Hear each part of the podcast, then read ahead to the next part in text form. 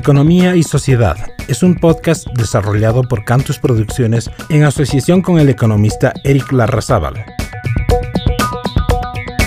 Una vez que hemos analizado la conducta del consumidor a través de la teoría de la utilidad y en consecuencia de la demanda, ahora estamos en condiciones de comprender a la otra aspa del mercado, la oferta.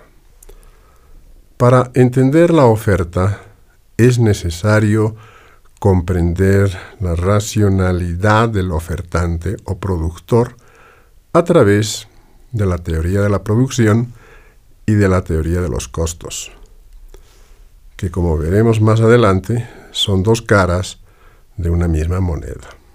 Ambas teorías son fundamentales y de ellas se desprenden disciplinas tan importantes como la administración de empresas en sus expresiones administración del capital humano y administración del capital mediante el estudio de las finanzas corporativas.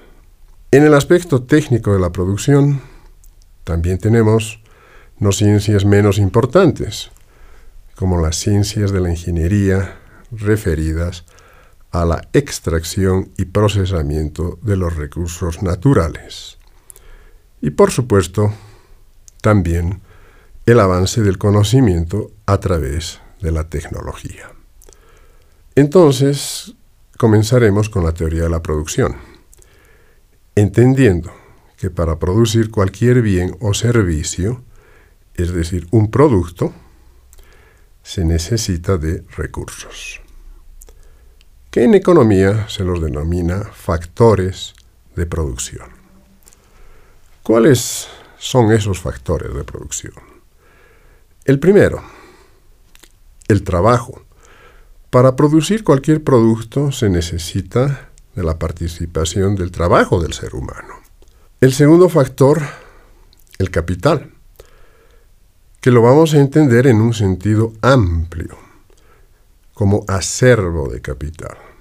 Y cuando decimos acervo de capital nos referimos a los equipos, a las maquinarias, a las infraestructuras. El tercer factor de producción es el factor tierra. De la tierra se extraen los recursos naturales y las materias primas, que posteriormente son procesadas en la producción. Y el cuarto factor, la tecnología, que expresa el estado del arte y el conocimiento. En el libro el ABC de la microeconomía, he añadido un quinto factor de producción, referido a la institucionalidad. Y me he animado a hacer esta incorporación de la lectura de un libro escrito por dos economistas estadounidenses, Daron Acemoglu y James Robinson, escribieron el libro ¿Por qué los países fracasan? Los orígenes del poder, la prosperidad y la riqueza. Ambos autores plantean que son las instituciones que rigen un determinado territorio van a incidir en su prosperidad. Es decir, la forma en que las sociedades se organizan y si son respetuosas con la propiedad privada, las leyes y la separación de los poderes del Estado van a garantizar la calidad de vida de sus habitantes y territorio. Sobre este tema de la institucionalidad como factor de producción, que no es convencional, porque los, cuatro los factores de producción convencionales son cuatro, trabajo, capital, tierra y tecnología, conversaremos en un episodio especial. Entonces podríamos sintetizar que la función de producción depende o es función de cuatro factores de producción. O cinco, si consideramos a la institucionalidad. Y también podemos observar las relaciones que existen entre cada factor de producción y la producción en sí. A mayor trabajo, mayor producción. Y viceversa. A mayor capital, mayor producción. A mayores recursos naturales, mayor producción.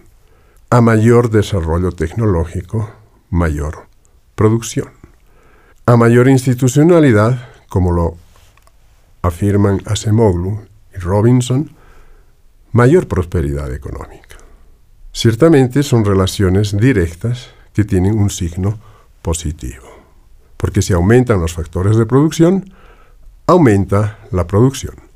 Si disminuyen los factores de producción, disminuye la producción.